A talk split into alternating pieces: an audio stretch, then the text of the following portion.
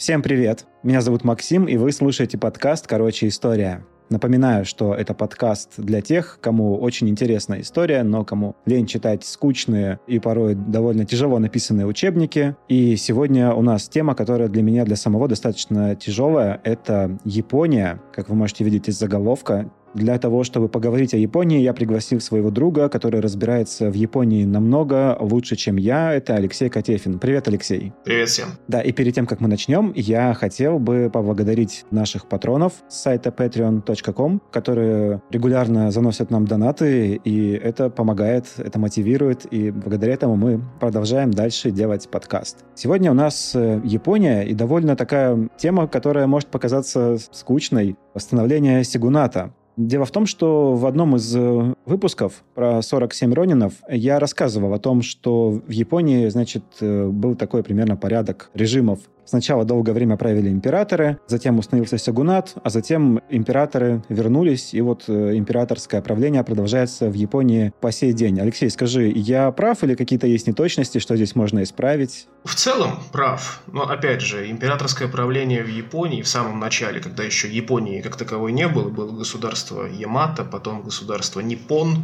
которое ну, немножечко отличается от того, что мы знаем сейчас. Какое-то время, да, императоры правили самостоятельно, и их авторитет очень многое решал. Потом появились те, кто императоров отстранили от власти, их власть была только номинальной, и это были далеко не самураи первые в этом деле. Первые в этом деле были аристократы. Они решили, что, ну, поскольку император является фактически живым богом, надо ему решать божественные вопросы, а земные дела будем решать мы с его позволения. То есть получается, что императорское правление, в общем-то, не прекратилось. Формально император все равно продолжал. То есть мы видим, что императорская линия, она была непрерывная, и когда установился сёгунат, то императоры все равно правили. Были ли сёгуны до сёгуната? До сёгуната были сёгуны, но это были чисто военачальники. Вообще, в принципе, слово сёгун – это как бы, если совсем уж упрощать, это воеводы. Ну, то есть тот, кто начальствует над какими-то войсками. Этот титул был не наследственный, как позже окажется. Вот. Его давали в конкретных ситуациях, о которых мы сегодня, думаю, будем в процессе разговора рассказывать. Так, а чем занимались сёгуны до сёгуната, до того, как начали править? Тем, чем и должны были заниматься. Командовали армиями, воевали. Древнеяпонское государство было очень агрессивным государством. Оно тогда называлось Ямато, и интересы государства Ямато простирались далеко за пределы японского архипелага. В первую очередь они хотели решать свои вопросы на Корейском полуострове, который в то время был разделен на три враждующих королевства. Ну, королевство, опять же,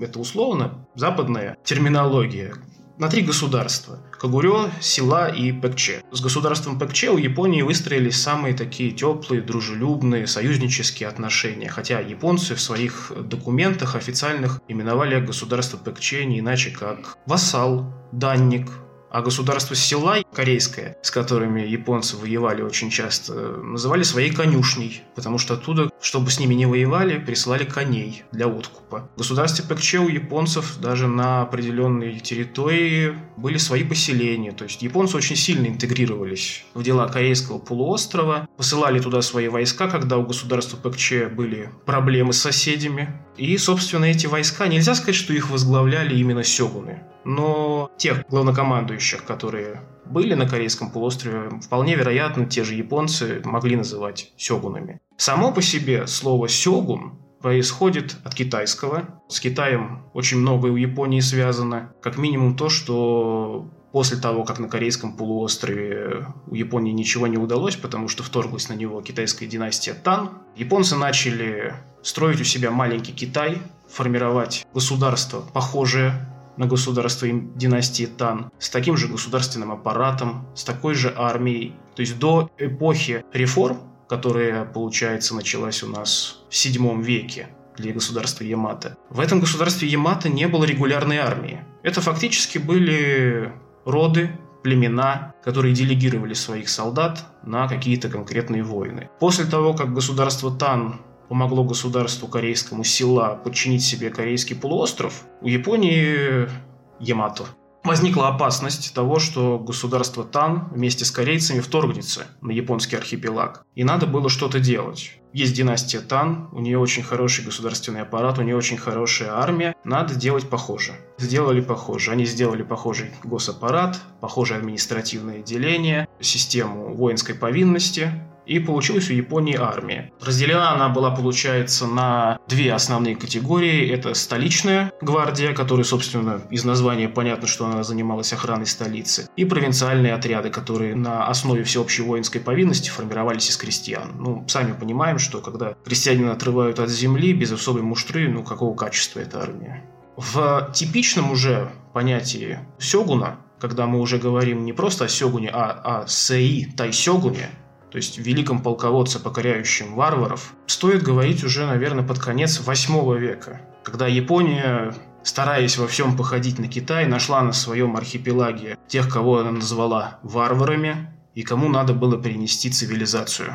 То, как делали китайцы на континенте. Варваров нашли на востоке, их называли эмиси, Креветочники, да, это вроде как переводится? Там очень много было оскорбительных названий, сразу ясно, как японцы относятся к неяпонцам. До сих пор есть такая шутка, что все же знают японское слово «гайдзин», которым они определяют чужаков. Раньше это слово было «гайкокудзин», которое ну, в упрощенном варианте означало «человек не из этой земли». Коку – земля. И вот впоследствии из слова «гайкокудзин» убрали слово «коку», и получилось «не человек» – «гайдзин». Так они как бы вот не человеки. Это отношение к варварам прослеживается с тех древних времен, когда вот еще было японское государство Ямато. И именно тогда появляется тот, кого впоследствии мы будем называть постоянно Сейтай Сёгуном или просто Сёгуном, главнокомандующий, покоряющий варваров. Первым главнокомандующим, покоряющим варваров был Атома Отомаро. Его японцы хоть и считают первым, но особых заслуг у него не было в покорении варваров. Поэтому традиционно дань честь отдают второму Сейтай Сёгуну Саканауе Тамурамару. В те времена уже японской армии не было, она просуществовала где-то около 100 лет.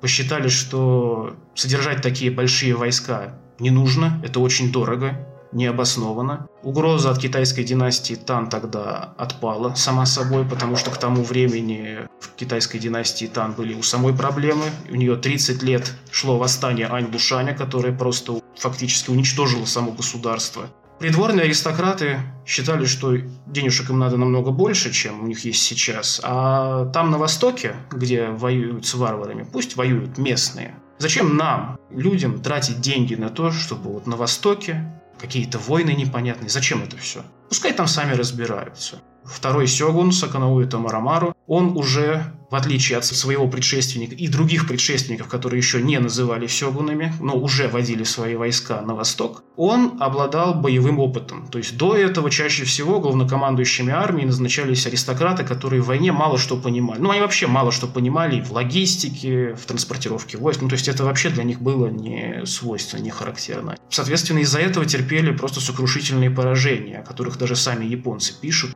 Мы знаем, что в исторических документах очень часто преувеличивают размеры армии. Ну, то есть, если там сражались, например, в средние века 2 и 3 тысячи человек, помножит на 20-30 раз, например. И с той, и с другой стороны. О, да, конечно. Я об этом всегда говорю, когда мы разбираем какие-нибудь битвы в подкасте, какие-нибудь сражения. Там э, речь часто идет, допустим, о каких-то 20-30, там, о сотнях тысяч речь идет. Конечно, откуда в древнем мире просто столько человек? Мобилизационная способность там была небольшая. Одно из таких поражений японской армии, тогда еще существовавшей, было занесено в исторические документы. И там говорилось, что 50 тысяч японцев японцев проиграли приблизительно, ну, полторы-две тысячи эмиси было. Либо о качестве армии говорит и о управлении этой армией, либо о боевой выучке эмиси, что как бы... Сомнительно. Ну, не то чтобы сомнительно, понимаешь, эмиси, они использовали ту тактику, к которой японцы не привыкли. То есть они большими танковыми клиньями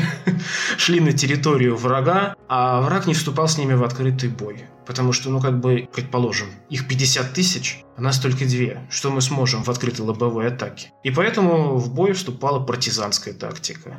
Поэтому они жгли линии коммуникаций, убивали людей ночью, спящих. Ну, то есть старались именно вот партизанить как могли. И у них это достаточно хорошо получалось. По поводу Эмиси вообще нет какого-то однозначного ответа, кто были эти люди. То есть многие японские ученые считают, что это не отдельный народ, маргинальные элементы государства Ямато, которые бежали на условный фронтир, чтобы не подчиняться центральной власти. Западные ученые вместе с антропологами считают, что, конечно, это очень сильно упрощает реальную картину вещей, вот, что эмиси действительно были если не единым народом, то, по крайней мере, конгломератом народов. И подобно тому, как римляне называли всех галлов галами, хотя там были и белги, и арверны, ну, то есть много там было племен. Точно так же и японцы называли эмиси. Ну, это какие-то волосатые люди, которых мы знать особо не хотим. Сейчас мы принесем цивилизацию, вот наши войска. Ребята, пожалуйста, мы сейчас вам тут наставим пару замков, будем, что называется, вас цивилизовывать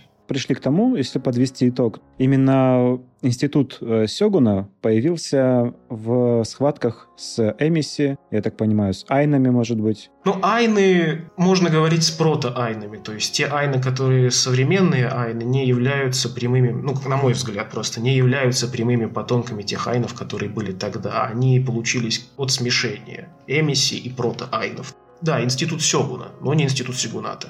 Понятно. Потому что в это время у нас все-таки еще правит император. И что происходит в это время в императорском дворце или при императорском дворе?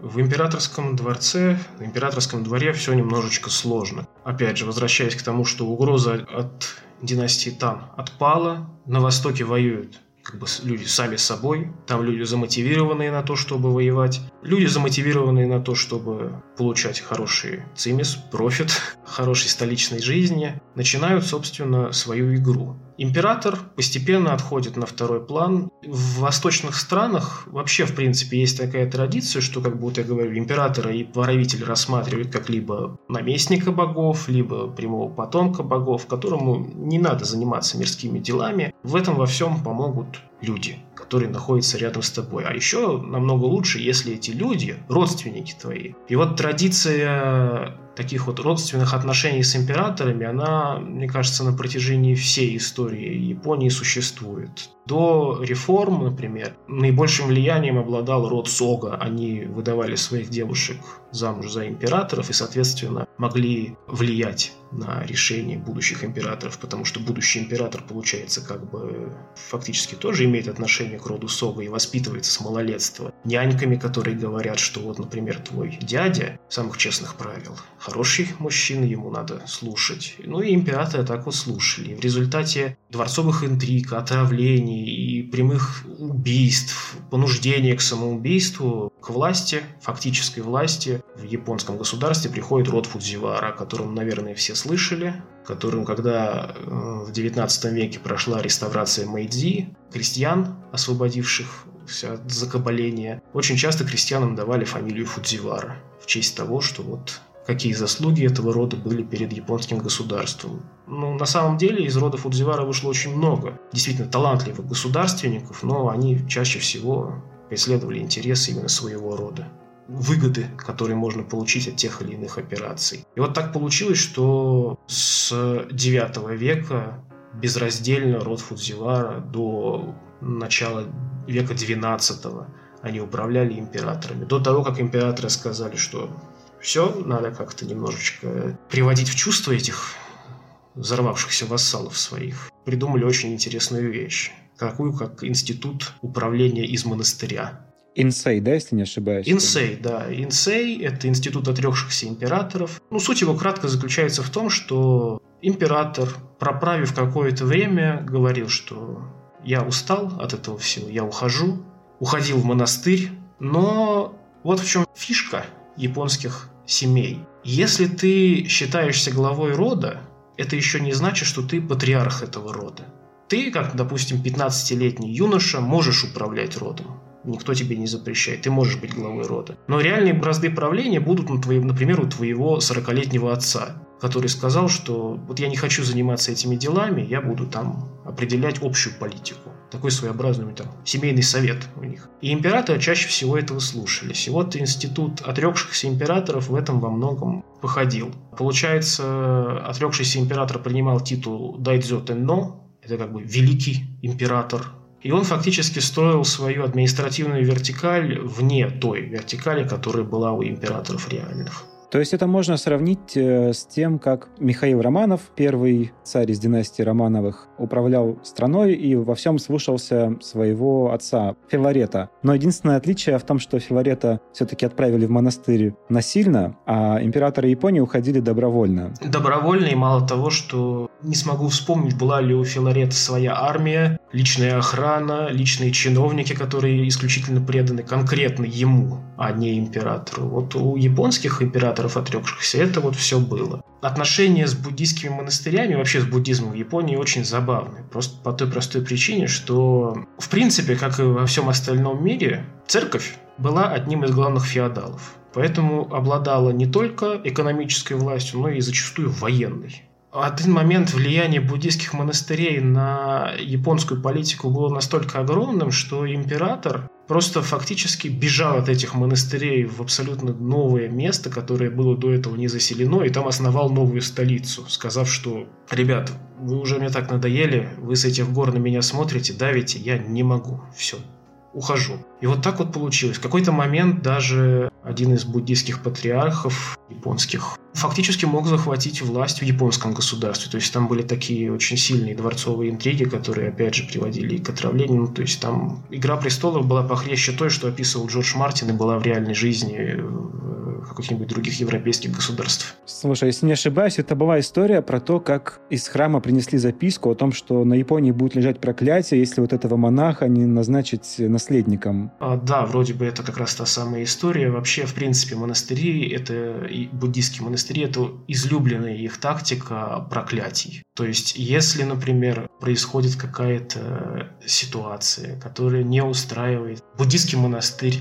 то монахи из этого монастыря берут священный ковчег Никоси, идут по улицам города столичного в основном, направо и налево сыпят проклятия, говорят, что вот божественная воля должна быть исполнена, ну вот все в таком вот духе народ за них, потому что, ну как это можно прогневать богов? Слушай, а Япония ведь изначально не буддийская страна. Не буддийская, синтаистская. Японские императоры покровительствовали буддизму, в итоге буддизм там начал процветать. Я слышал такую романтическую версию, не знаю, мне кажется, что она наверняка соседствует с какой-то более прагматической, о том, что японский император ведет свой род от богини Аматерасу. Но Аматерасу — это существо, скажем так, не высшего порядка, и вот в японской мифологии есть более высшие божества. Были среди японских родов как бы от богов выше, чем Аматерасу. И поэтому японские императоры стали опекать буддизм, потому что в этот момент, когда буддизм становится государственной религией, вроде бы никто не будет оспаривать первородство императора. Такой порядок сложился. Но мне кажется, это слишком красивая история для того, чтобы быть правдой. Ну, ты правильно сказал, что это романтическая история. На самом деле, ну, как мне кажется, в любой ситуации, понятное дело, что первое раннее японское государство, оно фактически было федерацией, объединенной вокруг какого-то конкретного вождя. Но авторитет этого вождя, тогда еще не императора совсем, базировался на таких, ну скажем, дружеских отношениях с другими вождями. Мы равных, вот тот первый среди равных, мы понимаем, что у тебя есть определенный авторитет, но и, и мы тоже не пальцем деланные, как говорится. А когда пришел буддизм, это, скажем, была ломка всего того уклада, который был до этого. То есть там говорилось о том, что буддизм признавал императора в качестве определенного авторитета с которым уже спорить было совершенно нельзя. А старые порядки рушились, конечно. Либо входили в какой-то такой вот, получается, симбиоз. И доходило до того, что Будду Гаутаму, основателя буддизма, тоже признавали богом Ками японским. И это абсолютно нормально было. Точно так же, когда в Японию пришло христианство, Христа признали в качестве бога Ками. Это делалось императорскими указами? Нет, нет, это как бы вот ну, японцы сами это все признавали. А, это таким вошло вот в традицию постепенно. Своего рода. А у, у них не было другого понимания того, что ну, как бы, ну, богов много, как бы почему там, например, что вот есть один бог, а есть другой. У каждого места есть бог определенный. Вот ручеек, у него свой маленький, слабенький бог Ками. Там у горы Фудзи, например, Ками другой, более солидный. И, соответственно, как бы, ну, если есть ну, Христос, пожалуйста, он посолиднее, возможно, будет. Я боюсь, что с таким подробным рассказом нам больше нечего будет рассказывать про Японию вообще, больше выпусков на тему Японии не будет. Да, давай поговорим о том, как в таких условиях военное сословие стало выдвигаться на передний план. Начать стоит с того, что военный, ну, как бы процесс, ты сам понимаешь, был, что называется, очень сильно постепенным. Одну сотню лет все это шло. На Востоке, пока воевали с Эмиси, соответственно, появилась целая прослойка людей, которые были замотивированы либо на войну, либо на сражение, так скажем, условно, потому что Восток это был фактически ну, фронтир, то, что называется, граница, которую особо она и не была интересна столице, которая в то время очень сильно замкнулась сама в себе и не хотела видеть дальше столичного региона ничего абсолютно. Там где-то вот разбираются люди, там есть управляющие, которые нанимали своих людей на службу, как раз самураи, Слово «самурау» оттуда пошло, что вот нанимали воинов, буси, к себе на службу, получались самураи.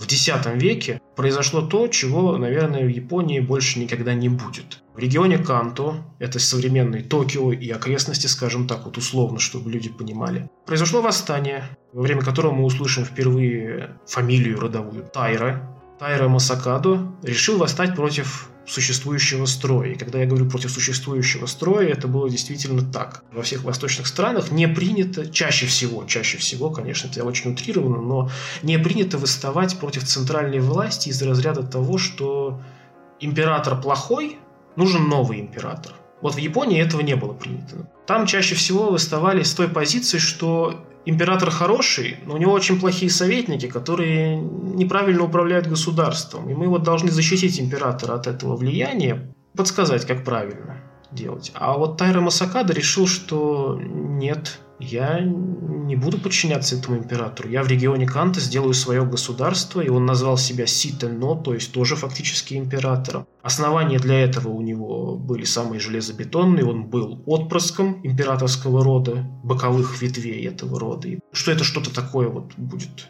сильно выходящее за рамки.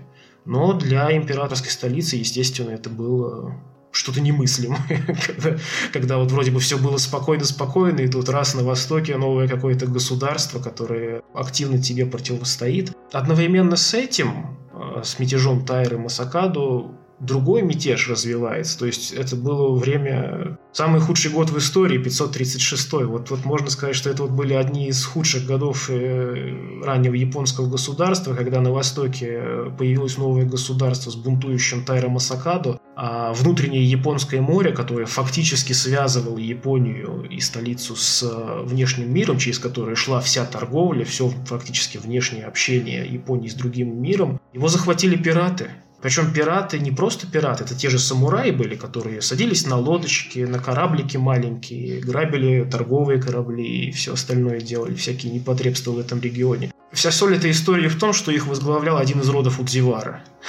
Вот это самое смешное. Фудзивара Цунетомо, он в раннем возрасте лишился отца, а если у тебя нет отца, хоть ты из рода Фудзивара, никто тебя не будет продвигать по карьерной лестнице бюрократической. И, соответственно, все карьерные перспективы у него пошли по, ну, скажем так, по наклонной. Его решили отправить в регион, в провинцию, чтобы он там управлял. Не нужен он в столице, лишний раз будет глаза очень сильно мозолить, не надо этого всего. А все столичные аристократы, тем более из рода Фудзивара, в те времена воспринимали э, назначение в провинцию, пусть даже и губернатором, это как ссылка для них была. То есть они не понимали, как можно жить за пределами столицы. И тяжело, и неправильно, ну, то есть все. Тем более я из рода Фудзивара, что это такое? И вот он одновременно в двух местах Японии происходят такие восстания, и...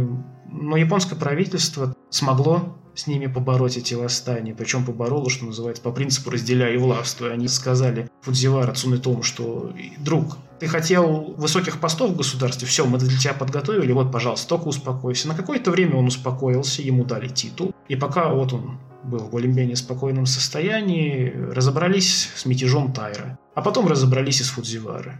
Еще одной важной войной, в которой самураи себя показали с наилучшей стороны, это была война с родом Абе. Многие считают, что род Абе на севере Японии, в тех местах, где еще остались массово жить вот эти эмиссии и прото-айны, что род Абе как раз восходил к этим эмиссиям, прото-айнам, и был одним из них. Просто императорское правительство решило назначить местных, что вот, ну, вы, вы местные ребята, вы можете своими ребятами управлять, вот, пожалуйста, просто собирайте налоги, отправляйте их нам, и мы с вами, что называется, будем в хороших отношениях. И вот в какой-то момент род Аба решает, что хочется денежек побольше, и решают эти денежки оставлять себе. Естественно, это никому не понравилось, кроме самого рода Аба. И известный род Минамото, который еще сыграет свою роль в истории Японии, их отправляют туда, на войну с родом Абе, и они себя там очень хорошо показывают. Особенно себя хорошо показал один из рода Минамото, Минамото Йосие, которого впоследствии назовут еще Хатиман Таро, любимчик бога войны Хатимана.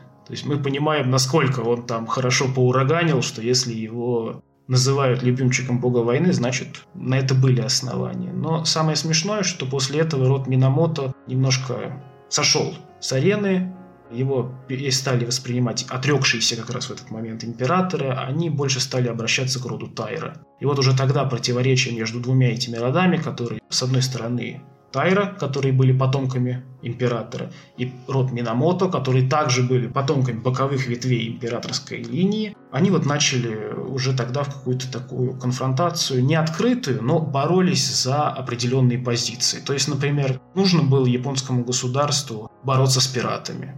Вот есть Тайра, есть Минамото. Кого выбрать? Чаще всего выбирали Тайра потому что их родовые владения были намного ближе к внутреннему морю, где эти пираты орудовали, и поэтому вот такая ситуация. Мне напоминает эта ситуацию противостояния между Юлием Цезарем и Помпеем, оба из которых получили какие-то заслуги, повоевав один с Гавами, другой с Парфией. После этих военных достижений и одобрения их сенатом они ждали назначения на серьезные должности, и оба хотели стать правителями Рима. У обоих были амбиции «Будь здоров». Что-то, мне кажется, похожая история. Параллели в истории очень много можно найти, но они, понятное дело, чаще всего как бы натянутые, но можно. Ну, это я для упрощения, потому что, наверное, все-таки э, историю противостояния Цезаря и Помпея знает большее число моих слушателей, да. Да, конечно, больше. Еще благодаря сериалу «Рим», хоть там и много было неточностей, но... Конечно, кстати, да, надо отложить себе эту тему и, может быть, разобрать неточности сериала «Рим». Ну, и, значит, мы подходим к противостоянию между Тайро и Минамото, насколько я понимаю. Фактически война Алой и Белой Розы.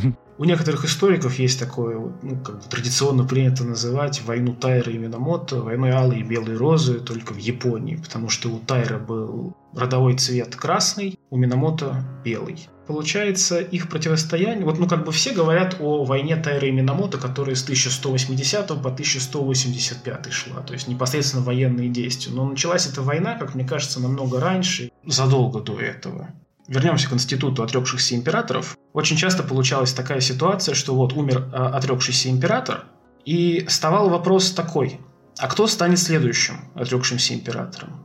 Кто будет реально править императорским родом? 1156 год, смута Хейдзи, когда э, э, роды Тайри и род Минамото разделяются на пополам, каждый из этих половин поддерживает своего кандидата. В этой ситуации с обеих сторон есть проигравшие, Тайрик Йомори расправляется с проигравшими без особых сожалений, он казнит своего дядю, ну как бы он пошел против действующей власти, он мятежник, его надо казнить. А глава рода Минамото, Минамото Йоситому, с очень большой тяжестью в сердце казнит своего отца. Он не хотел этого делать, потому что отец часто так принято считать, что вот он пошел из чистого противоречия, что вот не хотел э, с императором Госиракава каких-то иметь дел, и поэтому решил надо. Минамото Йоситому припомнил всю эту ситуацию, припомнил то, что Тайра Киомори был одним из тех людей, который убеждал его, Минамото Йоситому, убить своего отца. И поэтому как бы в 1160 году Йоситома, недовольный тем, что роду Минамото очень мало перепало со всей этой ситуации, что император, взошедший на престол, больше оценил помощь рода Тайра, он решает поднять новое восстание из которого, естественно, ничего хорошего не вышло. Тайра Киомори разбивает своих противников из рода Минамото, вырезает практически весь род, основную линию этого рода Минамото, но оставляет в живых двух сыновей своего главного противника. Йоритомо, основателя будущего Камакурского сигуната, и его не менее известного брата Йосицуне. И это, наверное, главной ошибкой Тайра Киомори было, потому что ребята ничего не забыли, они долго ждали.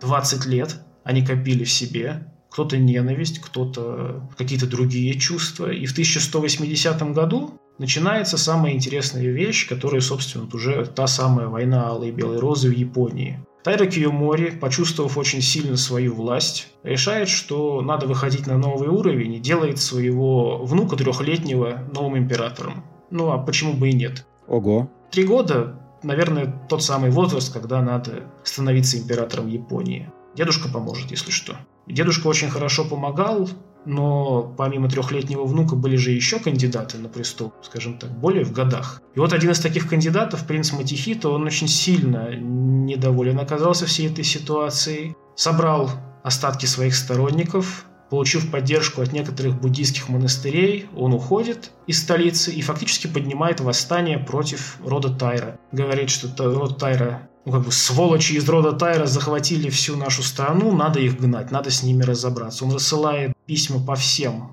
сторонам Японии, чтобы хоть кто-то откликнулся. Естественно, Юритому откликается. В это самое время он все еще находится в ссылке под наблюдением одного из вассалов рода Тайра, рода Ходзё.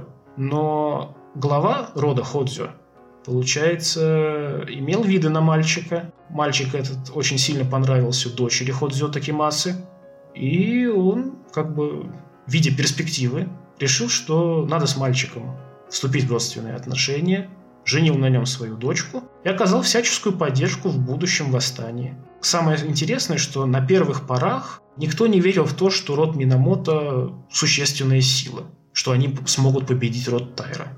Первый год – это фактически победа рода Тайра.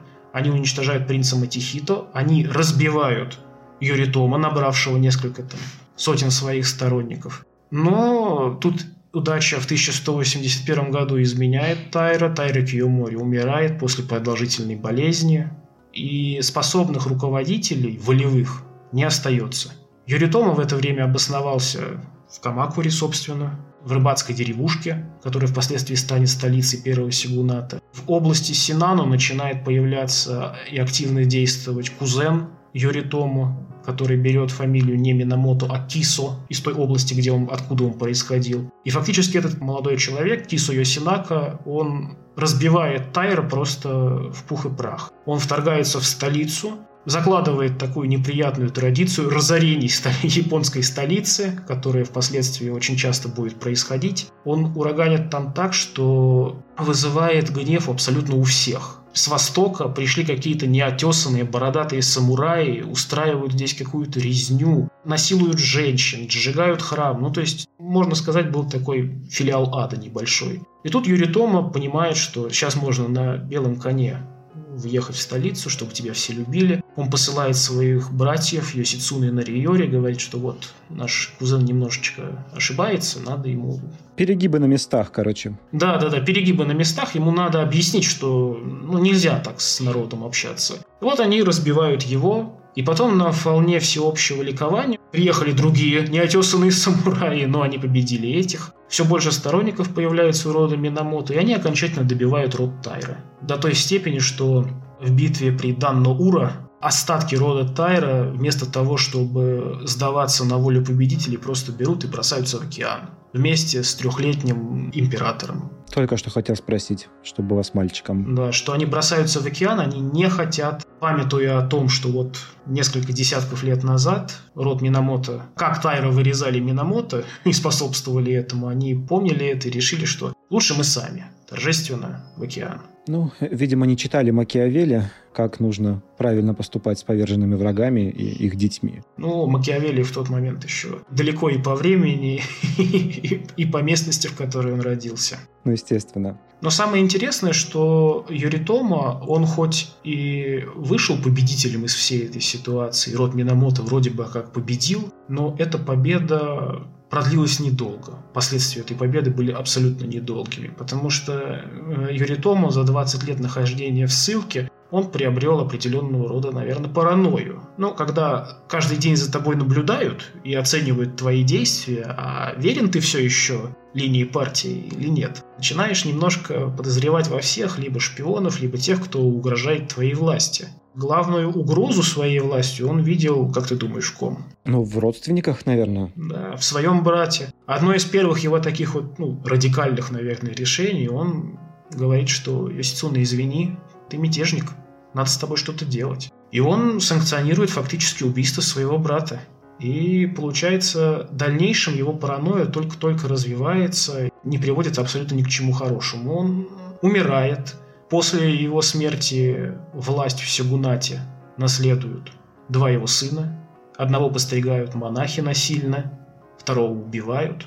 После смерти третьего сёгуна, получается, сына Юритома, Санетому, власть в Камакурском сёгунате от рода Минамото фактически переходит к роду Ходзё, к роду деда всех прежних сёгунов, который как бы впоследствии управляет. От чего шли, что императоры не обладали реальной властью, скажем так, и за них управляли регенты, так и здесь получилось, что есть сёгун, и есть при нем сиккен, регент, который управляет всеми его насущными делами. А Сёгун сидит и как бы ну, не рыпайся. И род Минамото настолько как бы увял, что его отстранили от власти в Сёгунате, и там получается либо принцы императорского рода становились сёгунами, или вообще наследники рода Фудзивара. Ого, слушай, то есть получается все-таки императорская власть, хоть и была задвинута таким образом далеко и надолго, но фактически люди из императорской династии иногда реально рулили страной. Знаешь, я тебе скажу так, что хоть Сёгунат и появился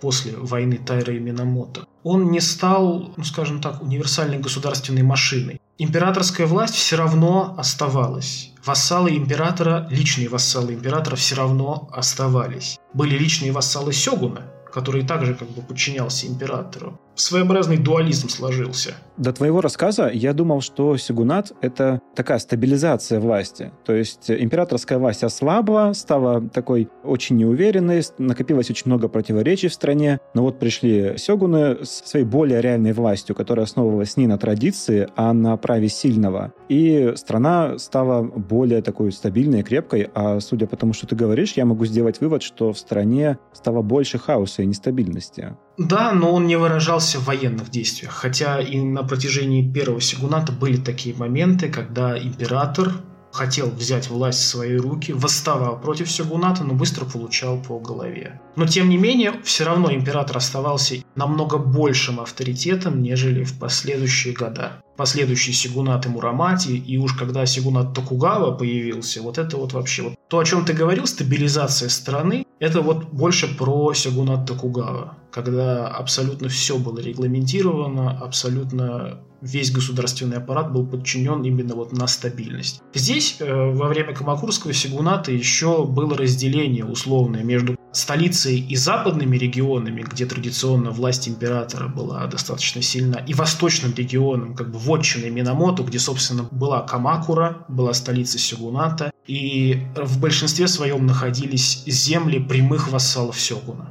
Но, тем не менее, эти прямые вассалы Сёгуна очень часто как бы, ну, обращались к императору как к арбитру в определенных моментах как к судье какому-то. Ну, хаос в управлении, именно в управлении был. Очень, на самом деле, интересный рассказ, полный деталей, и надо сказать, что Япония, японская история для меня, как и для многих, наверное, в период когда Япония была еще закрытой, остается такой терра инкогнито. Очень мне не хватает иногда таких э, содержательных и подробных рассказов о японской истории. Но я думаю, что мы еще обязательно поговорим с вами и о Сигунате Мурамате, и о Сигунате Такугава, о других периодах японской истории. Если вам понравился этот выпуск, то обязательно комментируйте, пишите, потому что у нас есть человек, который разбирается в Японии. И нужна ли нам Япония или нет? Очень хочется услышать ваше мнение. В общем, ждем вашего фидбэка, уважаемые слушатели, а от уважаемых патронов ждем его еще больше. Ну, и у меня был вопрос там от подписчика. До сих пор ли у Японии нет собственных вооруженных сил? С формальной точки зрения до сих пор нет. Как понять до сих пор? То есть, смотри, как я уже говорил, в начале истории Японии у нее была регулярная, ну, не армия, войско, правильно будет сказать. Регулярное войско было, потом его отменили, заменили наборами из э, местных ребят, фактически, ну пусть будет это ополчение, назовем это так. В период Камакурского и Сигуната Мурамати тоже не было как таковой армии. В период Сигуната Токугава, опять же, самурайское сословие ну, нельзя назвать войском или армией в полном смысле этого слова. Армия появилась у Японии после реставрации Мэйдзи в 19 веке. Вот там, когда все по вестернизации пошло, там уже появился и современный государственный аппарат, и армия. А после поражения во Второй мировой войне в Японии до сих пор нет армии, у них есть официальные силы самообороны Японии, она до сих пор не может использовать эти военные силы за пределами японского государства. То есть, как бы, все, что касается защиты Японии, это, пожалуйста, у вас вот есть вот, вот силы определенные. Все, что касается за ее пределами, ну, с большой натяжкой, конечно. Когда хочется, то можно. Пару лет назад с Китаем был конфликт за определенные острова. Силы самообороны Японии, ну, не особо следили за тем, чтобы на японской земле, скажем так, оперировать. Они вышли в открытое море и представляли реальную угрозу для китайских вооруженных сил. Ну, на этом я предлагаю закончить выпуск. Всем спасибо, что слушаете, что подписываетесь, оставляете комментарии. Это для нас очень важно. Пишите все, что нравится, как обычно, в комментарии. Все, что не нравится, лучше письмом по почте. Так будет больше вероятности, что мы к этому прислушаемся и получим, и что-то исправим. Всем спасибо. Всем пока.